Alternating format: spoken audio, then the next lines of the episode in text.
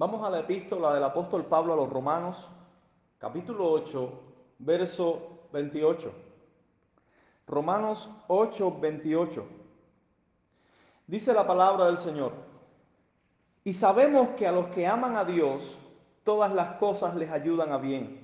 Esto es, a los que conforme a su propósito son llamados. Hoy me toca grabar este sermón con un local acabado de ampliar a causa de que el Señor ha estado trayendo personas nuevas. Sin embargo, ahora, mientras grabo este sermón, un local vacío. Nuestra ciudad ha regresado a una situación crítica a causa del COVID y nuevamente nos hemos visto impedidos a reunirnos. Estábamos con la ilusión de que los hermanos llegaran este domingo a la iglesia y pudieran ver todo el trabajo que se estuvo haciendo durante la semana pasada y se encontraran con todo el espacio añadido que permitirá recibir más personas. Pero una situación ajena a nuestra voluntad nos ha dejado con las ganas. ¿Quién se lo iba a imaginar? ¿Quién a finales del 2018 o principios del 2019 se iba a imaginar que el año 2020 sería un año difícil para el mundo entero? ¿Quién habría imaginado que el 2021 seguiría siéndolo? Los planes que los hombres han hecho se han visto frustrados por toda esta situación que cualquiera podría decir que se ha salido del control y no trae beneficio alguno.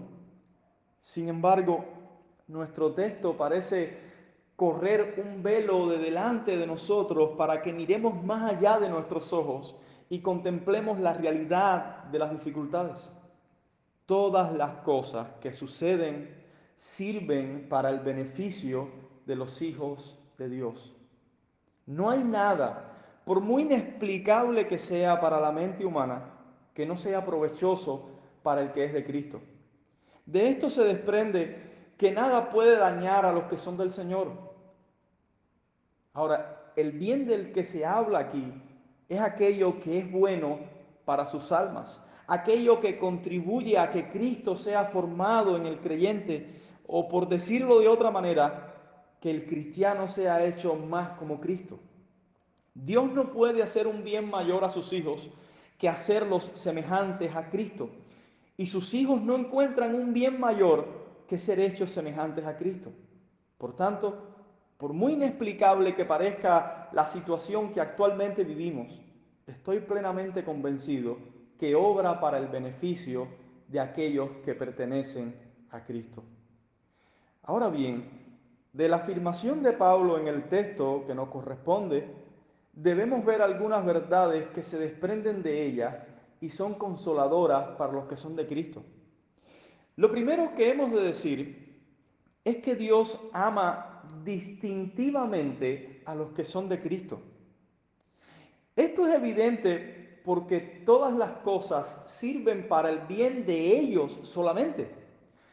Ciertamente este es un texto dulce para los que aman a Cristo, para los que le aman con un amor verdadero, pero es un texto duro para los que no son salvos, es decir, un texto difícil para los que no han puesto su fe en Jesucristo, porque las adversidades que hoy tenemos son comunes a los que aman a Cristo y a los que no aman a Cristo. Pero estas adversidades sirven para el bien solamente de los que aman a Dios, pero son causa de destrucción para los que no le aman. Algunos dirán, sin embargo, pero yo he visto que a causa del COVID han muerto tanto los que aman a Dios como los que no aman a Dios. ¿Cómo obró tal situación para el bien del cristiano? Pero aunque a causa de esta enfermedad han muerto cristianos y no cristianos por igual, el destino a donde la muerte les condujo no es similar. Pablo, por ejemplo, en Romanos 8:38, dice que ni siquiera la muerte puede separar a los hijos de Dios del amor de Cristo Jesús. De manera que Dios ama a sus hijos más allá de la muerte. Así que el no cristiano murió y fue a la condenación eterna, pero el cristiano murió y fue al deleite eterno de su Dios y Salvador. Todas las cosas obran para el bien de los que aman a Dios incluso la muerte. Si esto no es que Dios hace distinción entre unos y otros, entonces, entonces ¿qué cosa es? Al decir que las situaciones cualesquiera que sean obran para el bien solamente de los suyos, está dando por hecho que Dios ama a los que son de Cristo de una manera en que no ama a ningún otro. Si amara a todos los seres humanos con el amor que ha dado a los creyentes en Cristo, entonces todas las cosas obrarían para el bien de cada ser humano que camina sobre la faz de la tierra. Pero nuestro texto dice todo lo contrario y la experiencia misma lo aprueba, que Dios guarda de una manera especial solamente a los que son suyos. Por lo tanto, hace una distinción entre unos y otros. ¿O por qué otra razón Dios no haría que todas las cosas obren para el bien de todos los hombres? Alguno dirá que la razón por la que todas las cosas no obran el bien para todos los hombres es que los hombres no le permiten a Dios tal cosa. Sin embargo, este es un argumento que nuestro texto destruye por completo. Porque los que dicen tal cosa suponen que el que las dificultades obren para el bien de un hombre depende del hombre mismo. Pero vean que Pablo vuelve a poner a Dios haciendo distinción entre hombres y hombres para que los que entienden el texto erróneamente tengan claridad y no atribuyan nada de esto al hombre. Pablo dice que los que aman a Dios son aquellos que fueron llamados conforme al propósito de Dios. Es decir, ellos llegaron a amar a Dios porque Dios los llamó conforme a su propósito. Así que estrictamente no se puede decir que la causa de que las situaciones obren para el bien de los que aman a Dios sea su amor por Dios. La causa primaria, estrictamente hablando, es que ellos fueron llamados conforme al propósito de Dios y por tanto llegaron a amarle. Pero quiero ir más allá juntamente con Pablo para mostrarles que Dios hace diferencia entre unos y otros. Se dice que el llamado con que Dios llamó a estos, en quienes todas las cosas obran para su bien, es un llamado diferente a la manera en que Dios llama al resto de los hombres. Estos fueron llamados conforme al propósito de Dios. Nadie puede aseverar con razón que todos los hombres son llamados conforme al propósito de Dios. De lo contrario, tendría que decir también que todos los hombres aman a Dios porque los que aman a Dios son los mismos que fueron llamados conforme al propósito de Dios. Habría que decir además que todas las cosas obran para el bien de todos y cada uno de los hombres. Pero tal afirmación es negada por nuestro texto. De forma que la manera en que Dios llamó a estos es radicalmente diferente a la manera en que son llamados los demás hombres. El propósito de este llamado es la plenitud de la redención. Así está descrito en los versos 29 y 30. Dios los llamó para que disfrutaran de la plenitud de la redención y en efecto ellos disfrutarán de la plenitud de la redención. Por tanto, para que eso suceda así como Dios lo determinó, hace que todas las cosas cooperen para que los que aman a Dios disfruten de tal gloria. Lo segundo que se desprende de nuestro texto es que Dios controla todas las cosas que suceden. Puesto que muchas de las adversidades que sufren los creyentes son causadas por los hombres, ¿cómo estas cosas podrían obrar para su bien si Dios no gobernara incluso las acciones de los hombres? De hecho, cuando los hombres perversos afligen a los piadosos, ¿quién se atreverá a decir que estos perversos hacen esas cosas buscando el bien de los piadosos? ¿No es más bien porque buscan su mal? Pero aún así las cosas malas que ellos traman contra los que son de Cristo sirven para el bien de estos. Tomen como ejemplo al piadoso Job. Los hombres que incitados por el diablo vinieron y robaron todo lo que era de Job y le dejaron sin nada. ¿Se atreverá alguien a decir que ellos querían bendecir a Job? Nadie dirá tal cosa. Sin embargo, ¿dirá alguien que toda la pérdida de Job no sirvió para su bien? Si alguien se atreviera a decir tal cosa, Job mismo le callaría la boca al decirle, ¿no ves que antes de que yo tuviera toda esta pérdida había oído hablar de Dios? Pero después de toda esta dificultad, mis ojos le han visto. Pero ¿Por qué pudo este gran mal que le ocasionaron a Job haber servido para su bien si no gobernara Dios las acciones de los hombres? Pero pensemos en nuestro texto. Que Dios gobierna todas las cosas es evidente por varias razones. El azar no puede hacer que todo obre para bien de los creyentes solamente. El azar no puede hacer distinción de personas. Como ya dijimos, nuestro texto presenta una distinción entre los que aman a Dios y los que no aman a Dios. Y dice que todas las cosas, cualesquiera que sean, obran solamente para el bien de los que aman a Dios. ¿Cómo puede el azar o la casualidad conseguir tal distinción? Si eso fuera cosa del azar, ¿no se verían beneficiados los no cristianos con las cosas malas y los creyentes arruinados por ellas? Eso es lo que suponen las cosas que se creen sin dirección y sin gobierno de Dios. Aunque nada, de hecho, nada encaja dentro de esa índole, dentro de esa índole, porque el mismo Señor dice que no muere un pajarillo sin el gobierno de Dios. Así que tal declaración de Pablo muestra que Dios gobierna cada cosa y hace que éstas sirvan para el beneficio de los que son suyos. Pero si quisiéramos más evidencia de esto, no tendríamos que ir muy lejos de nuestro texto, aunque toda la Biblia nos deja las mismas huellas. La actividad de Dios en la salvación de los suyos hace que todas las cosas obren para el bien de los que le aman los versos 29 y 30 de nuestro capítulo muestran la actividad de Dios en la salvación de los suyos. No voy ahora a detenerme en el orden de la salvación, esta cadena de oro irrompible que presenta Pablo en estos dos versos. Baste con que nos demos cuenta de que desde la eternidad pasada hasta la eternidad futura, la salvación es una obra enteramente de Dios. Por tanto, como el Señor está activamente involucrado en la salvación de aquellos que han de ser salvos, y más que eso, es el autor y consumador de la salvación de ellos, hace, maneja, gobierna y dirige todas las cosas para que cumplan el fin que ha determinado desde la eternidad en relación a su pueblo, que es que ellos disfruten la plenitud de la redención mientras su nombre es glorificado. Ahora bien, lo tercero que hemos de decir de nuestro texto es que el propósito de Dios es la razón por la que todas las cosas obran para el bien de los que son de Cristo. Noten, hermanos, que Pablo se refiere a los que aman a Dios y en quienes todas las cosas obran para bien, como aquellos que han sido llamados conforme al propósito de Dios. ¿Piensan ustedes que si no hubiera un propósito bondadoso y divino para estos que aman a Dios, todas las cosas les ayudarían para bien?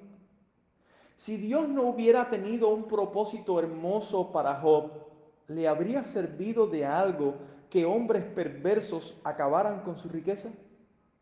De manera que el factor determinante en que todas las adversidades que sufren los cristianos redunden en su beneficio es el propósito de Dios según el cual fueron llamados. Esto es el cuchillo que parte el pan al medio, el propósito de Dios. Un mismo suceso sirve para el terror de unos y para el gozo de otros.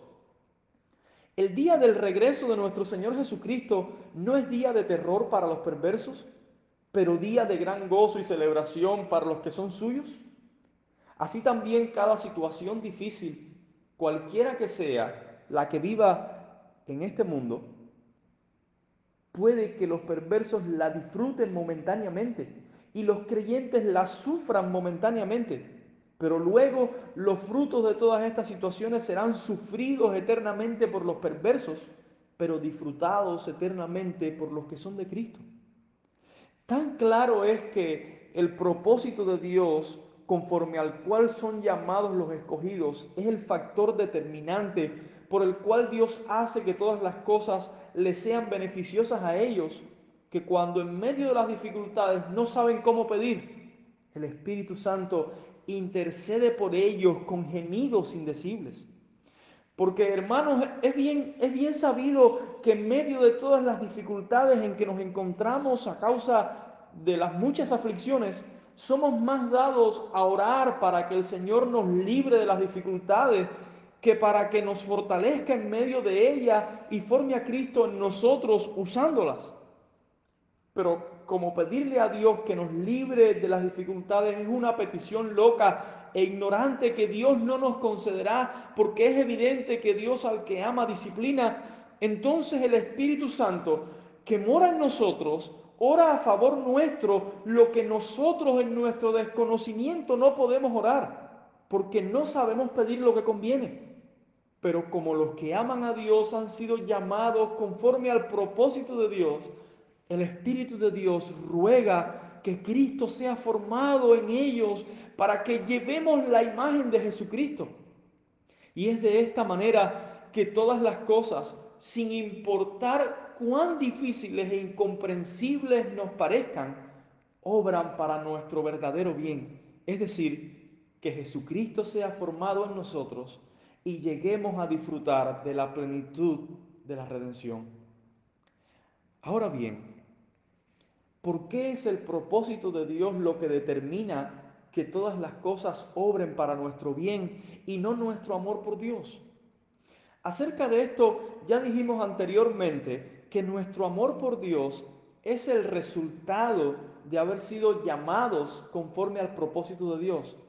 De manera que no puede ser la causa fundamental de que todas las cosas obren para nuestro bien, aunque sí es la prueba evidente a la que todos debemos mirar, puesto que no podemos saber que fuimos llamados conforme al propósito de Dios a menos que amemos verdaderamente a Dios. Así que esto sucede de esta manera para que sepamos que la salvación misma no depende de nuestros méritos ni puede ser obstaculizada por las circunstancias de la vida.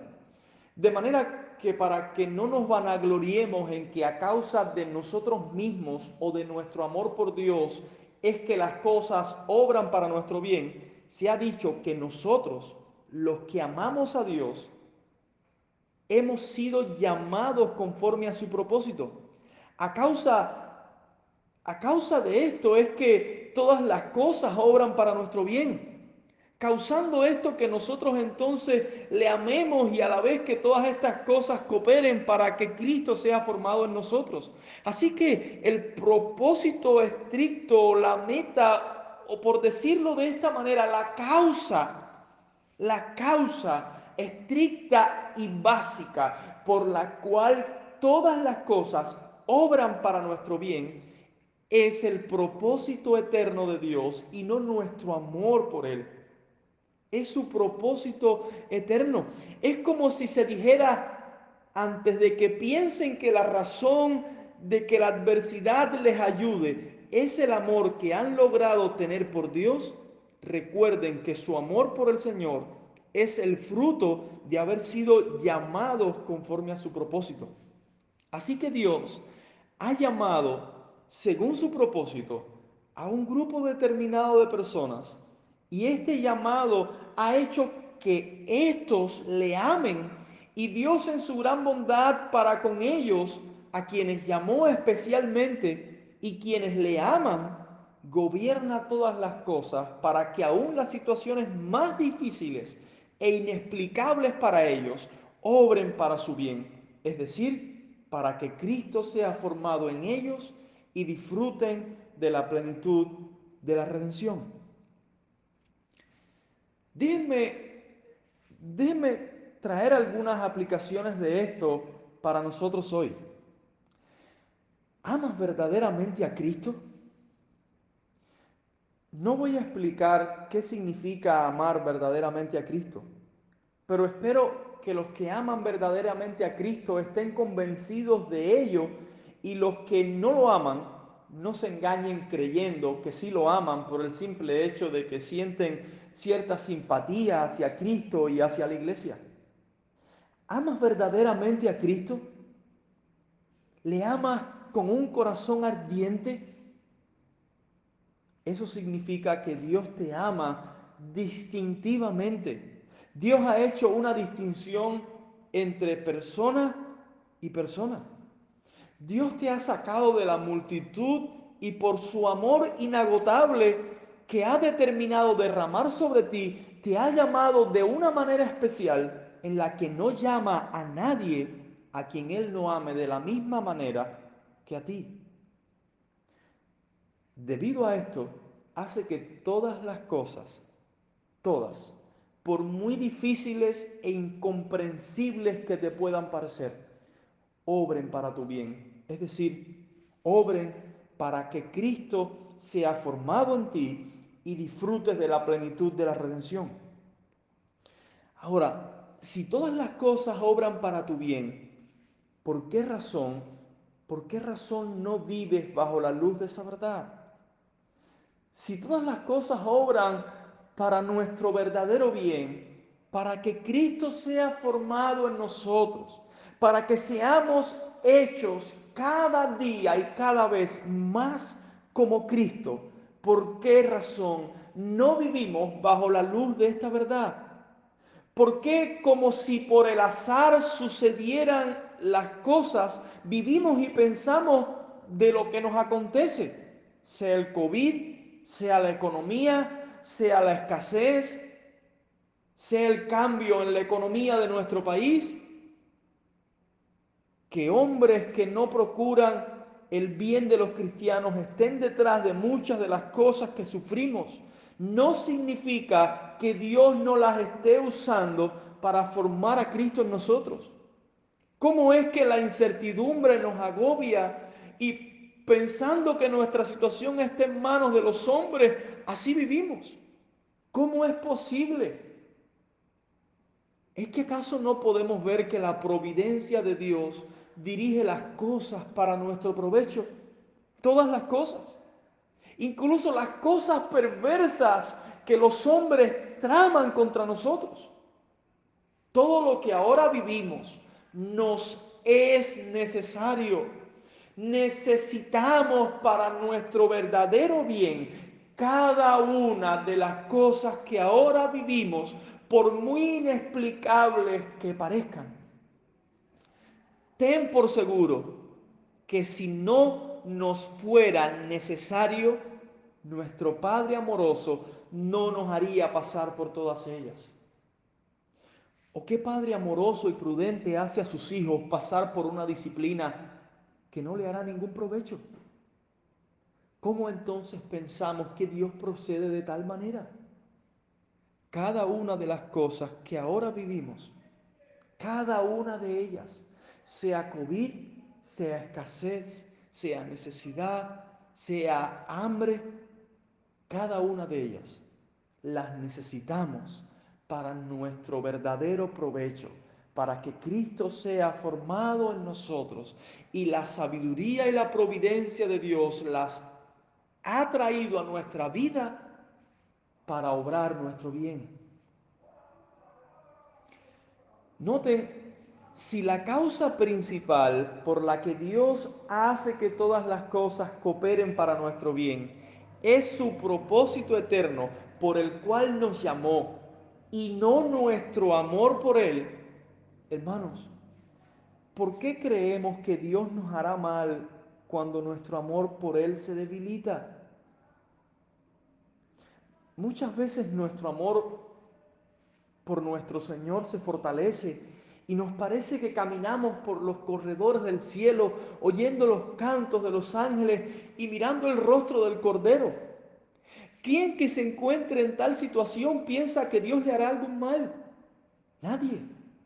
Una seguridad inunda el alma que le impide pensar tal cosa. En esos momentos vemos las dificultades de la misma manera en que un surfista ve las grandes olas.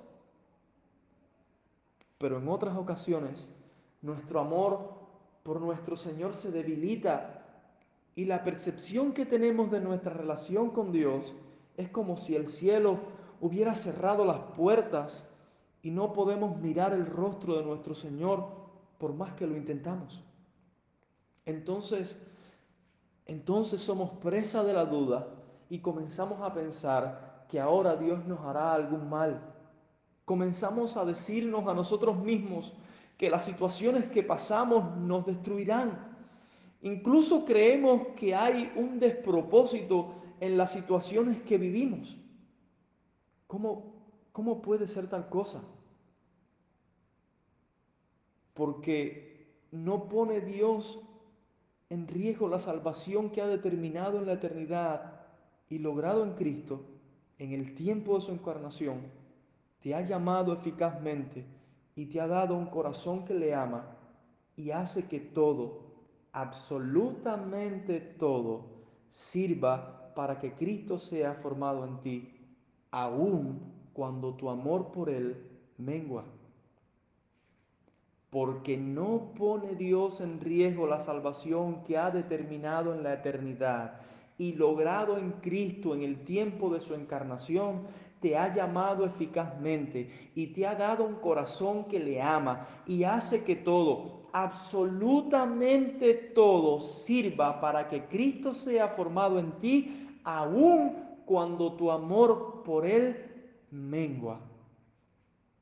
Aun cuando las nubes se ponen entre el sol de justicia y, tú, y tus ojos no pueden ver, aún Dios está haciendo que todas esas cosas sirvan para tu bien, porque la base de esto no es tu amor por Él, sino su amor por ti, el propósito eterno según el cual te ha llamado. Así que debes confiar en el amor de Dios, en el cuidado de Dios, en que todas las cosas obran para tu bien, aun cuando tu amor mengua, aun cuando tu fe es débil, verdadera pero débil, aun cuando las nubes cierran la visión que anteriormente tenías de Dios, aun cuando no puedes contemplar más claramente la gloria de Dios, aun cuando las tinieblas están sobre tu cabeza tratando de desanimarte, porque la base de que todas las cosas obren para tu bien es el amor inalterable de Dios, el propósito eterno por el cual te llamó y no tu amor por Él, debes continuar confiando que todo, todo todo obra para tu bien, porque Dios está haciendo que así suceda. Si eres de Cristo, encontrarás que el, mejor bien que puedes recibir es ser hecho semejante a Cristo. Si eres de Cristo, este será tu deleite. No encontrarás un tesoro más grande, no encontrarás una bendición más grande, no encontrarás un beneficio más grande que ser hecho semejante a Cristo. Pero si no encuentras que esto sea el mayor bien que puedes recibir, debo decirte que estás ciego y perdido en tus pecados. Y por lo tanto necesitas ser salvado. Nuestro texto no te garantiza a ti que todo lo que te suceda será para tu bien. Por el contrario, te asegura que aún las cosas que ahora encuentras como un beneficio serán para tu perdición y condenación. Cada beneficio temporal que ahora disfrutas es una gota de aflicción reservada para ti el día en que el Señor Jesucristo regrese. ¿No ves que nuestro texto dice que todas las cosas obran para el bien solamente de los que aman a Dios? ¿De los que han sido llamados según su propósito? ¿Cómo pueden todas las cosas obrar para tu bien si tú no amas a Cristo? ¿Cómo puede siquiera una sola cosa obrar para tu bien si tú no amas a Cristo? Es cierto que hay muchas cosas que te son beneficios temporales.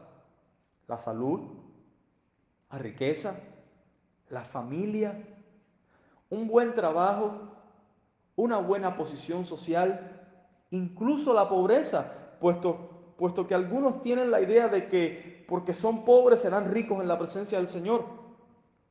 Pero todas esas cosas son un tropiezo en el que Dios te ha puesto para que sea evidente tu condenación. Si no amas a Cristo, este texto es una espina clavada en lo más profundo de tu corazón. Debería, debería aterrarte escuchar este texto. Y sabemos que a los que aman a Dios, todas las cosas les ayudan a bien. Esto es, a los que conforme a su propósito son llamados. Deberías temblar porque tú no amas a Cristo. Debería aterrarte este texto porque tú no eres descrito entre aquellos que aman a Dios. Deberías temblar al descubrir que no amas verdaderamente a Cristo. Sin embargo, sin embargo, puedes ser salvo y disfrutar del amor de Dios. Hay oportunidad de salir de las tinieblas y participar de las dificultades sabiendo que están obrando para tu bien. Cree en el Señor Jesucristo de todo tu corazón y arrepiéntete de tus pecados. Él es, Él es la puerta a todas las promesas de Dios. Él es quien puede conducirte a través del valle de sombra de muerte y hacer que éste te sea provechoso. La única manera en que todas las cosas que Pablo menciona en el verso 35, tribulación, angustia, persecución, hambre, desnudez, peligro, espada, obren para tu bien, es que ames verdaderamente a Cristo.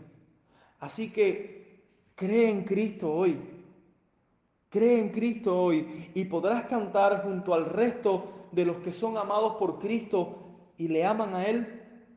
Estoy seguro de que ni la muerte, ni la vida, ni ángeles, ni principados, ni potestades, ni lo presente, ni lo porvenir, ni lo alto, ni lo profundo ni ninguna otra cosa creada nos podrá separar del amor de Dios que es en Cristo Jesús, Señor nuestro.